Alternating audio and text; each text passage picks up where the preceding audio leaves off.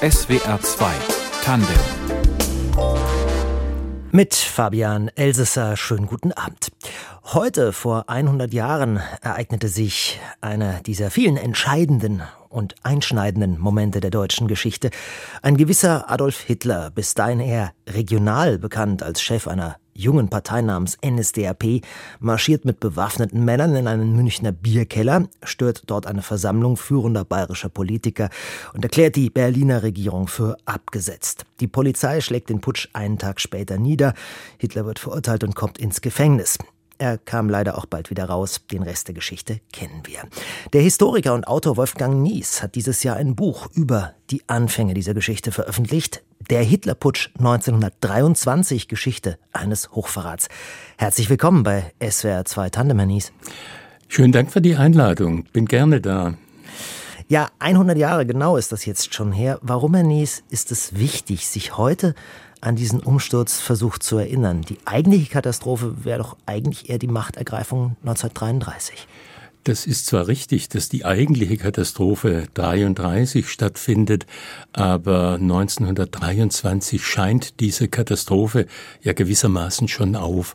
Und es gibt in meinen Augen einen ganz zentralen Punkt, warum es wichtig ist, an diesen Hitlerputsch schon zu erinnern einerseits, aber ihn auch in den Gesamtkontext zu stellen. Wir neigen dazu, vom Hitlerputsch 23 dann sofort auf 33 zu schließen und die Geschichte der ganzen Weimarer Republik als Geschichte der Auseinandersetzung mit dem Nationalsozialismus zu sehen und nicht zu erkennen oder besser zu vergessen, dass es zwischen 23 und 28 gute Jahre dieser Republik gab, dass diese Republik einen Aufbruch in eine wirklich gute Zukunft sein konnte, nachdem die Anfangswirren bis 23 vorbei waren und dass wir nicht davon ausgehen, dass diese Demokratie ein zum Scheitern von vornherein verurteiltes Experiment war. Sie hören SWR 2 Tandem und ich spreche mit dem Historiker Wolfgang Nies über Hitlers missglückten Putschversuch in München, der genau heute vor 100 Jahren stattfand. Herr Nies, vielleicht erstmal zur Ausgangslage. Das Deutsche Reich musste damals Wiedergutmachungszahlungen leisten für seine Beteiligung am Ersten Weltkrieg. Die Wirtschaft war extrem angeschlagen. Es herrschte Hyperinflation. Was bedeutete das genau, Hyperinflation?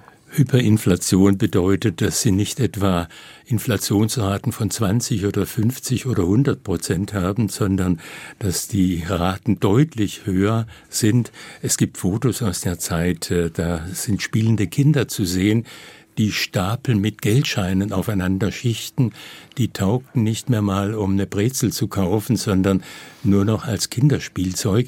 Insbesondere im Herbst 1923 ging das sehr schnell von den Millionen zu den Milliarden und den Billionen. Und dieses Erlebnis von Hyperinflation hat ja in deutschen Spuren bis heute hinterlassen. Wir reagieren höchst allergisch auf Inflation, weil damals 1923 Geldvermögen vollständig entwertet worden ist. Das sind menschliche Schicksale wirklich in einem unglaublichen Maße passiert dadurch, dass Leute in die Armut getrieben worden sind, die vorher eine gutbürgerliche Existenz hatten. Und das sorgt natürlich dann für Unsicherheit. Das Horrorjahr 1923 heißt ein Kapitel in Ihrem Buch über den Hitlerputsch. Was machte gerade dieses zum Horrorjahr? Also auch die politische Lage über das, was Sie gerade geschildert haben, diese wirtschaftliche Unsicherheit hinaus?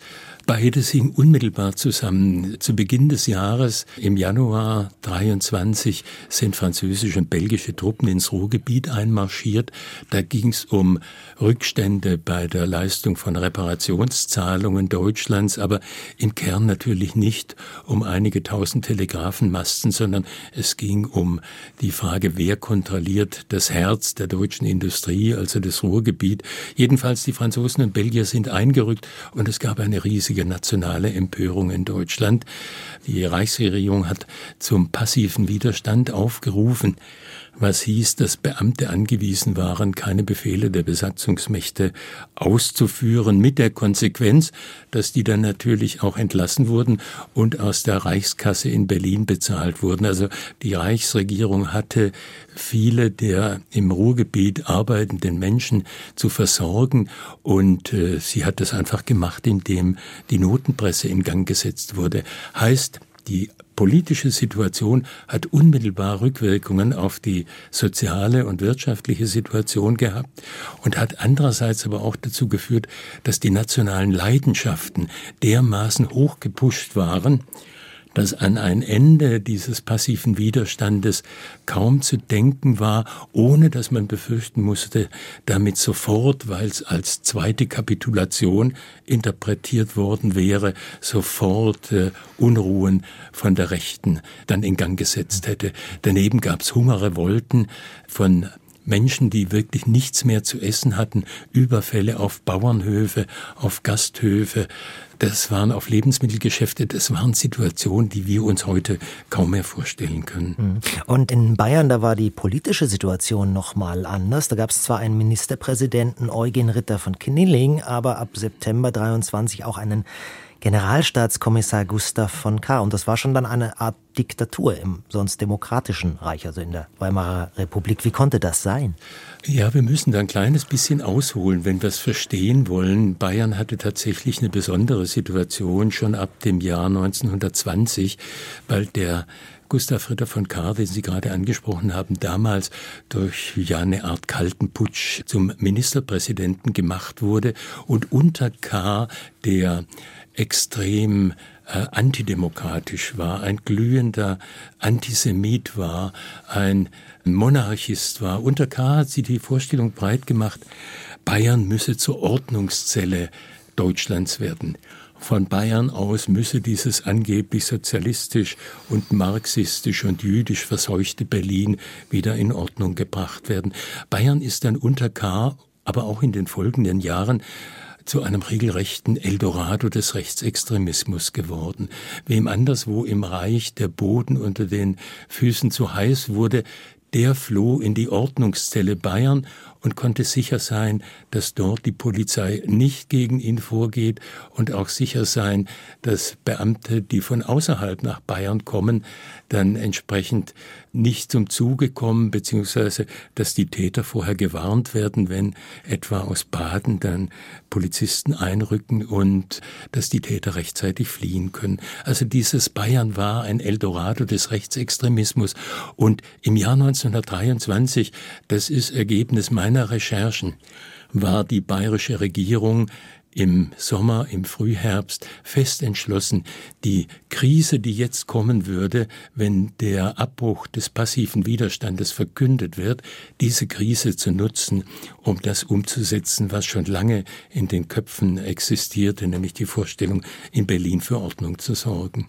Man sprach ja auch, Sie äh, sprachen gerade schon vom Antisemitismus in Bayern, in der bayerischen Politelite gerne von der Berliner Judenregierung. Ja, der Antisemitismus war weit verbreitet und es gab ihn vor Hitler, es gab ihn nach Hitler, um es deutlich zu sagen. Aber Ebert war doch gar nicht Jude. Da ging es auch gar nicht so sehr um Ebert, da ging es um andere, Erzberger beispielsweise, dem das vorgehalten wurde. Im Übrigen war man schnell bei der Hand, auf der extremen Rechten Leute als Juden zu titulieren. Da kursierten auch Gerüchte, Stresemanns Frau sei Jüdin und Stresemann sei halber Jude. Das hat man nicht so ernst genommen. Das war im Grunde der Versuch zu diskreditieren, indem man jemand als Juden bezeichnet hat auch. Aber der Antisemitismus als Waffe war ungeheuer stark. Also die bayerische Regierung, das haben Sie jetzt sehr klar gemacht, war ja eine sehr rechtsnationalistische, eine antidemokratische. Haben die Wähler das denn mitgetragen? Die Wähler haben das zum großen Teil mitgetragen. Also wir kommen vielleicht nachher noch darauf zu sprechen, wie die Wähler auch auf den Putschversuch, den wir dann als Hitlerputsch bezeichnen, reagiert haben. Und da zeigt sich, dass wir in Bayern eine sehr rechtsorientierte Stimmung haben. Das waren nicht alles Rechtsextremisten, also in der Bevölkerung natürlich auch nicht. Aber es gab einen Anteil in der bayerischen Bevölkerung, der rechtsextremistisch war. Und es gab ja eine rechte Orientierung als im Grunde Vorfeldorientierung hin zum Rechtsextremismus. Daneben gab es natürlich auch Arbeiterbewegung, also sprich Sozialdemokratie und einen gewissen Anteil von Demokratie und auch die Bayerische Volkspartei als Partei der Katholiken konnte nicht eindeutig und kann man nicht eindeutig dem rechten oder rechtsextremen Lager zuordnen, aber es alles war ein bisschen nach rechts verschoben im Vergleich zu dem, was wir im Deutschen Reich insgesamt hatten. SWR 2 Tandem heute mit dem Historiker und Autor Wolfgang Nies, der kürzlich ein neues Buch über den Hitlerputsch veröffentlicht hat. Auf den Tag genau ist es 100 Jahre her, dass Adolf Hitler zum ersten Mal nach der Macht im Deutschen Reich gegriffen hat. Mit einer Zirkusszene, wie eine Zeitung damals schrieb. Da geht ein Mann ins Brauhaus, steigt auf einen Stuhl, schießt eine Kugel in die Decke und ruft die nationale Revolution aus. Herr Nies, eigentlich klingt's fast schon lustig, oder? kann man so sagen. Also wie Sie es schildern, da denke ich auch, es ist eine groteske Situation, die sich da im Bürgerbräukeller vor 100 Jahren abgespielt hat. Es war ja eine Versammlung, zu der ein führender bürgerlicher Nationaler eingeladen hatte. Reden sollte Gustav von Kahr, der am 26. September Generalstaatskommissar in Bayern geworden war. Und er hatte eingeladen, um sein Programm für die Zukunft Bayerns und Deutschlands vorzustellen. Im Saal saßen 2000 Leute, die führenden Köpfe der bayerischen Politik, der bayerischen Wirtschaft, der vaterländischen Verbände überhaupt, der Vereine Bayerns. Also das war nicht eine Bierhausatmosphäre. Der Bürgerbräukeller war im Übrigen ein gut renommiertes Lokal in München, sondern da saß im Grunde die politische und wirtschaftliche Elite Bayerns. Und die alle waren gekommen, weil Kahr seit seiner Ernennung zum Generalstaatskommissar die ohnehin schon vorhandenen Konflikte zwischen Bayern und dem Reich ganz systematisch verschärft hatte. Mhm. Bis hin dazu, dass er in der zweiten Oktoberhälfte den aus Berlin schon entlassenen Kommandeur der Bayerischen Reichswehrdivision wieder ins Amt gesetzt hat, jetzt als Landeskommandant. Und vor allem diese bayerische Reichswehrdivision auf Bayern, wie es damals wörtlich hieß, als Treuhänderin des deutschen Volkes verpflichtet hat, das war der glatte Verfassungsbruch, was damals vorgenommen wurde vom Freistaat Bayern. Man nimmt im Grunde den bayerischen Anteil der Reichswehr plötzlich unter die eigenen Fittiche nach dem Motto, ihr hört in Zukunft nur noch auf unsere Befehle und macht das, was wir von euch wollen, nicht das, was die eigentlich zuständige Reichswehrführung und deren Oberbefehlshaber, der Reichspräsident, anordnen. Solche Konflikte hat K. bis auf die Spitze getrieben und jeder war gespannt, was will der ja. denn eigentlich? Will und er nun Separatismus? Er wollte, ja, er wollte ja eigentlich den Marsch nach Berlin dann ne? und die Reichsregierung stürzen. Sie sprachen ja von der Ordnungszelle Bayern. Ne? Und genau. jetzt ist halt die Frage, warum ist Hitler da dann regelrecht vorgeprescht? Sie wollten doch eigentlich dasselbe. Sie wollten dasselbe, und zwar bis auf einige Tage vorher waren sie sich da völlig einig gewesen. Die Reichswehrdivision sollte mit Hilfe von SA und anderen Verbänden auf drei Divisionen erweitert werden, also eine ordentliche Streitmacht, die man da zusammenstellte, und dann plötzlich fängt K. an zu zögern. Anfang November. Hitler versteht überhaupt nicht, warum. Wir wissen heute, es stecken Gespräche dahinter, die K. in Berlin hat führen lassen von Seiser, dem Chef der Landespolizei. Aber Hitler versteht alles nicht und geht davon aus, dass den drei maßgeblichen Personen, K., Lossow und Seiser, K., Reichswehr und Landespolizei, im entscheidenden Moment einfach der Mut fehlt. Er kommt im Grunde in diesen Saal, um die drei, mit denen er bisher gut zusammengearbeitet hat, dazu zu bringen, doch den gemeinsamen Plan, der da existierte, jetzt auch gemeinsam umzusetzen. Wie groß war denn die Unterstützung der bayerischen Eliten für Hitler? Wenn wir uns diesen Saal nochmal konkret vorstellen, ich habe gesagt, da sitzen 2000 Spitzen der bayerischen Politik und die bayerischen Eliten. Hitler geht mit den Dreien ins Nebenzimmer, die erklären sich nicht sofort einverstanden. Er kommt zurück, fragt den Saal, ob er denn diesen Männern sagen könne, dass der Saal sie nach Kräften unterstützt. Wenn sie Ja sagen und mitmachen, erklärt der Saal nach einer kurzen Rede Hitlers begeistert Ja. Und als die drei dann gemeinsam mit Hitler und Ludendorff war dann auch noch mit dazugekommen, nach einer weiteren Viertelstunde gemeinsam in den Saal zurückkommen und öffentlich ihr Einverständnis erklären, da ist helle Begeisterung im Saal zu spüren.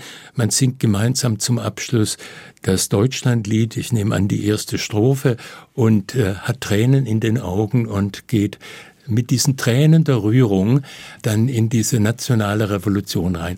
Heißt auf gut Deutsch, die Unterstützung war groß zunächst mal. Und trotzdem lässt Landespolizeichef von Seiser am nächsten Tag die Hitler-Truppen, als die auf die Feldherrnhalle zumarschieren, zusammenschießen.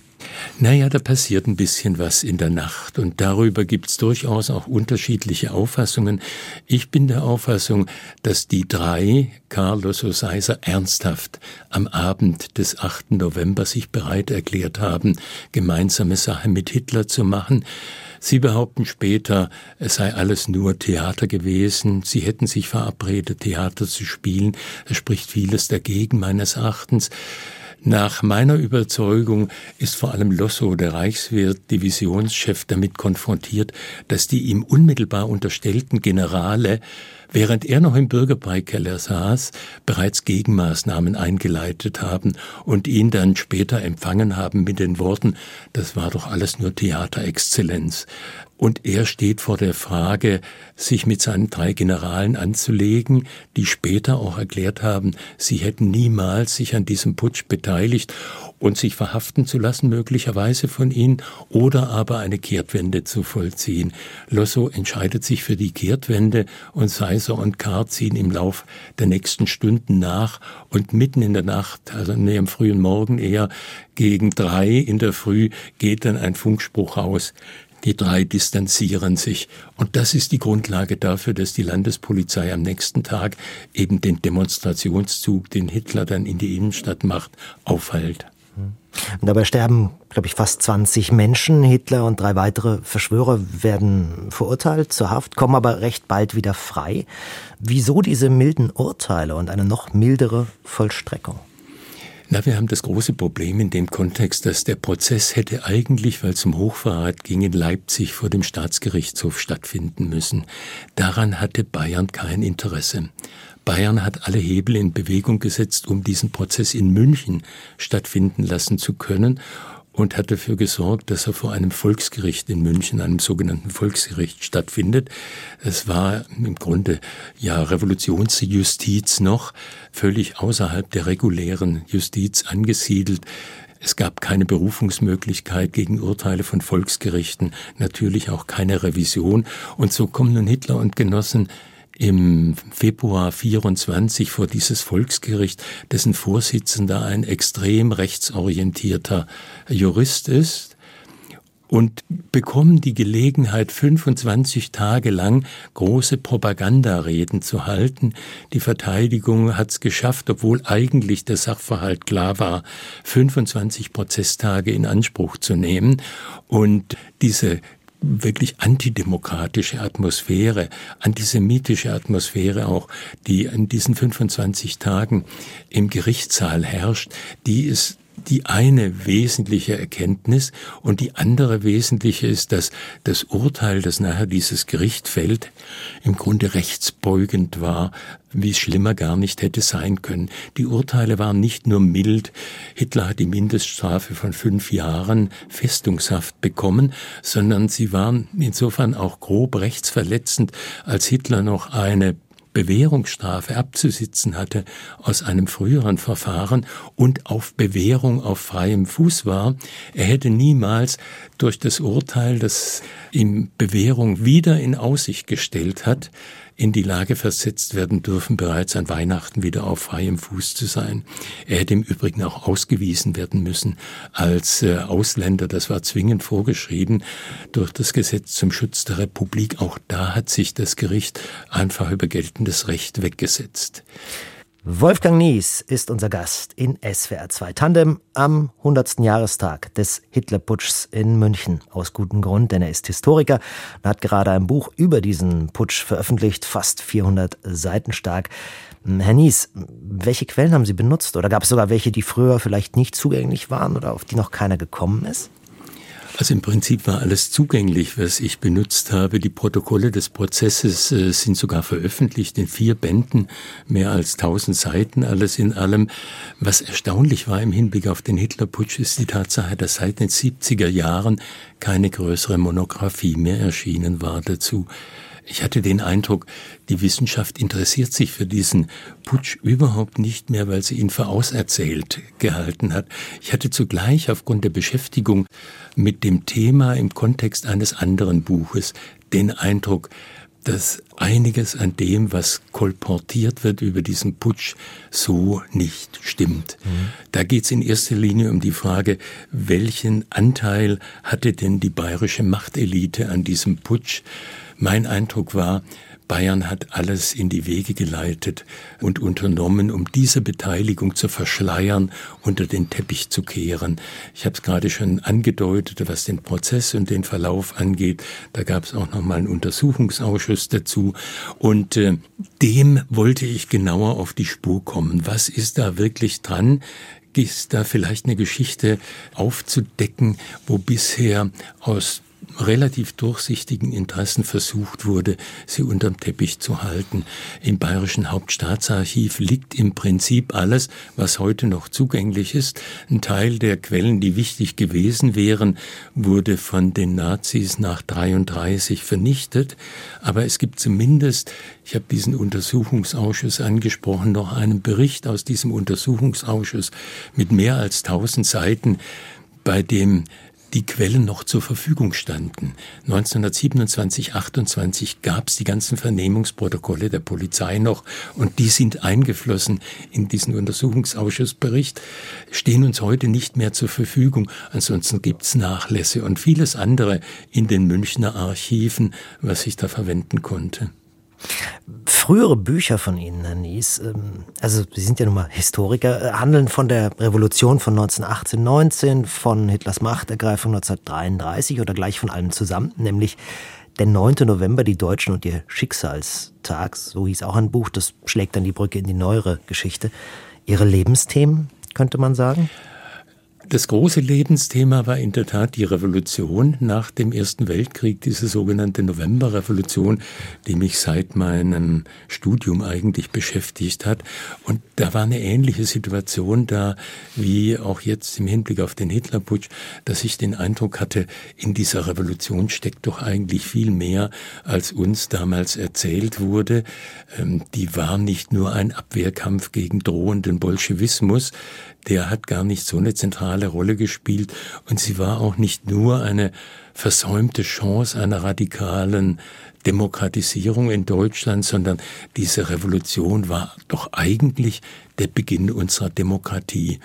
Und bis dahin, bis ich dieses Buch geschrieben hatte, gab es in Deutschland kein Werk, das dieser Revolution wirklich positiv gegenüberstand, dass sie positiv gewürdigt hatte.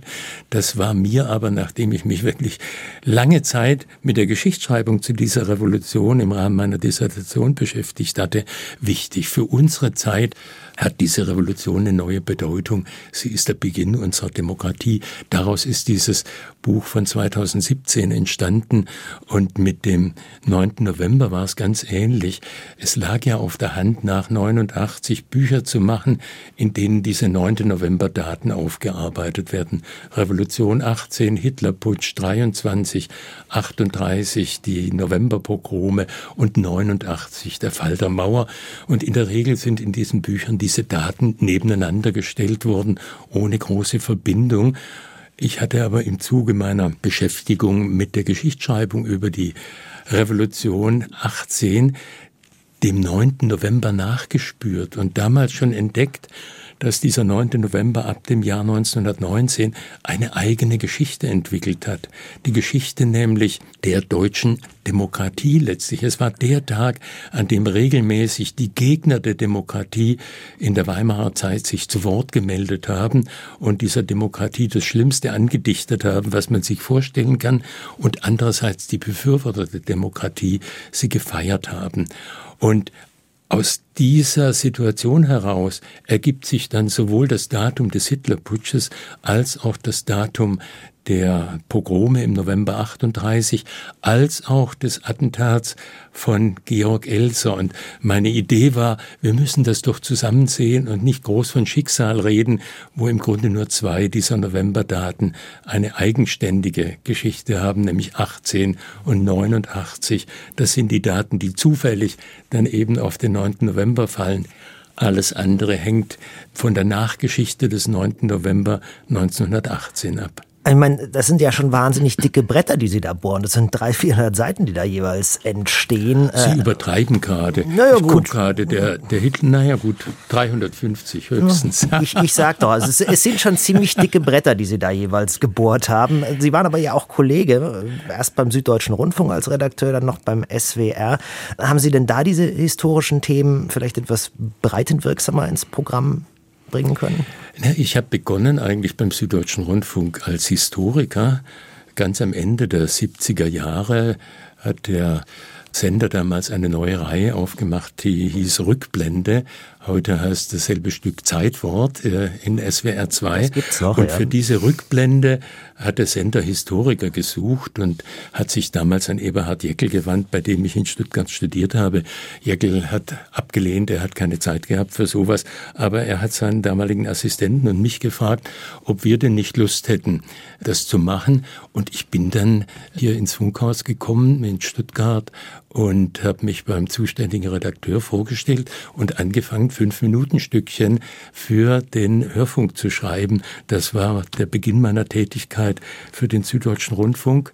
Und nach einigen Jahren, die ich im Grunde als Historiker gearbeitet habe, ständig historische Themen aufbereitet habe, auch für lange Sendungen, bin ich dann nach und nach in die redaktionelle Arbeit auch im Bereich der Kultur zunächst mal reingewachsen.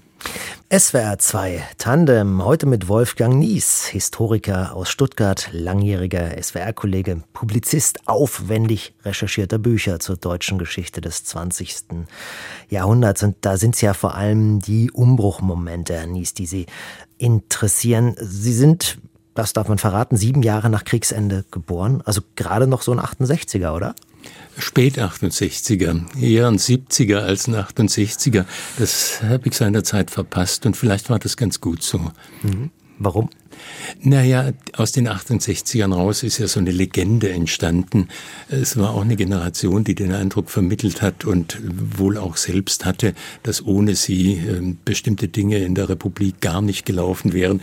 Mir ist dann bei der Beschäftigung mit der Geschichtsschreibung zu dieser Revolution, dieser Novemberrevolution sehr deutlich geworden, dass vieles, was wir im Nachhinein diesen 68ern zuschreiben, im Grunde vorher begonnen hat. Also Revolution 1918, 1919. Genau, genau. Mhm. Und die Forschung dazu, die dann wirklich das Geschichtsbild auch zunächst mal verändert hat, die hat nichts mit 68 zu tun, sondern die findet deutlich vorher statt. Und dasselbe stellt man dann in vielen anderen Bereichen fest, mhm. wenn Sie vom Auschwitz-Prozess und anderen Dingen sprechen, die dann der Aufarbeitung des Nationalsozialismus wirklich die in Gang gebracht haben, hat mit den 68ern alles nichts zu tun. Aber heute im Nachhinein wird so der Eindruck erweckt, das sei alles das Verdienst der 68er. Also ich bin froh, dass ich nicht ganz zu dieser Generation gehöre. Aber das heißt, Sie haben sich dann auch nicht so sehr mit der Schuldfrage Ihrer Elterngeneration befasst?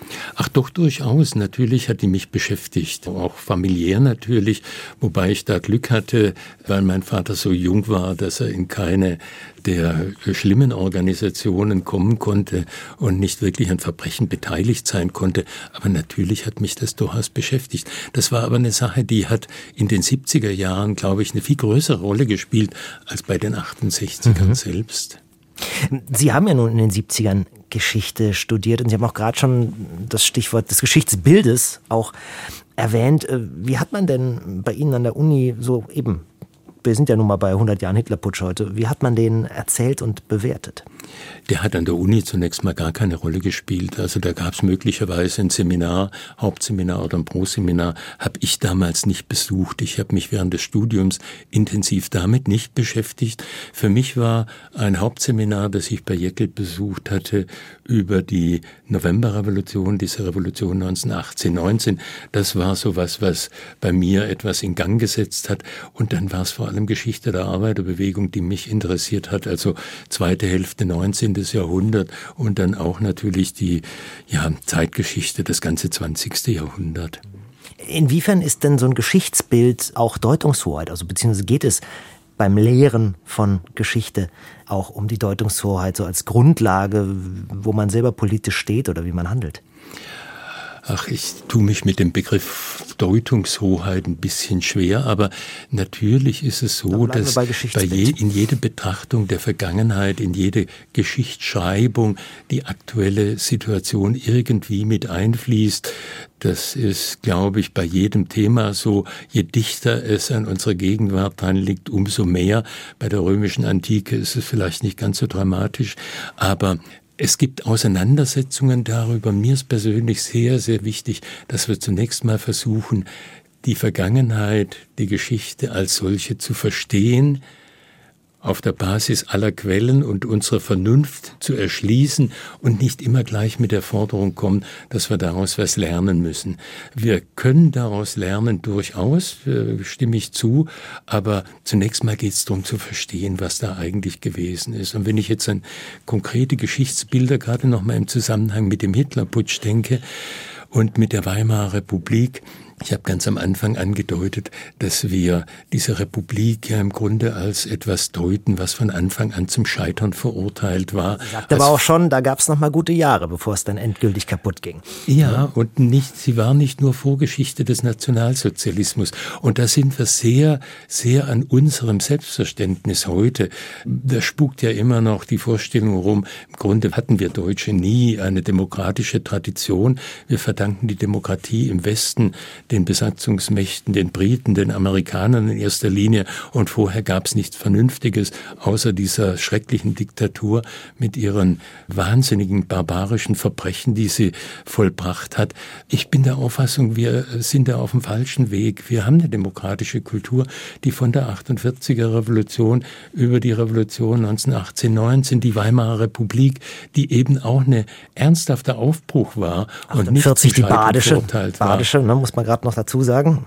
Die badische. Genau Badische Revolution. Paulskirche etc. Ja. ja, ja, klar, die 48er Revolution, genau. Wir haben das alles und wir, wir hängen das alles viel zu tief. Ich denke, dass es für unser Geschichtsbild wichtig ist, dass wir alles erinnern. Da würde sich der 9. November im Übrigen als Gedenktag gut eignen, weil er auf der einen Seite diese barbarischen Verbrechen in den Blick nimmt, die 1938 passiert sind bei der Pogromnacht, aber andererseits eben auch die demokratischen politischen Traditionen hervorhebt, die mit der Revolution 1918 und mit der friedlichen Revolution in der DDR 89 in Verbindung sind. Und mit dem Attentat Elsa, den sollten wir nicht vergessen, also auch dieser Wille des Einzelnen, sich gegen Diktatoren zur Wehr zu setzen. Und das ist vielleicht etwas, was man sich für die Gegenwart nochmal ganz besonders merken muss. Äh, Herr Niese, was machen Sie eigentlich, wenn Sie mal nicht lesen, forschen oder nachdenken? Da gibt es Verschiedenes. Also ich treibe relativ gerne Sport und gehe gerne mit meiner Partnerin wandern. Ja, dann viel Spaß dabei und auch bei allen weiteren wissenschaftlichen und publizistischen Tätigkeiten. Das war Wolfgang Nies heute als Gast in SWR 2 Tandem. Sein Buch Der Hitlerputsch 1923, Geschichte eines Hochverrats, ist bei CH Beck erschienen. Redaktion der Sendung hatte Elinor Krogmann. In der Technik waren Norbert Vossen und Philipp Bell und ich bin Fabian Elsesser und wünsche noch einen schönen Abend.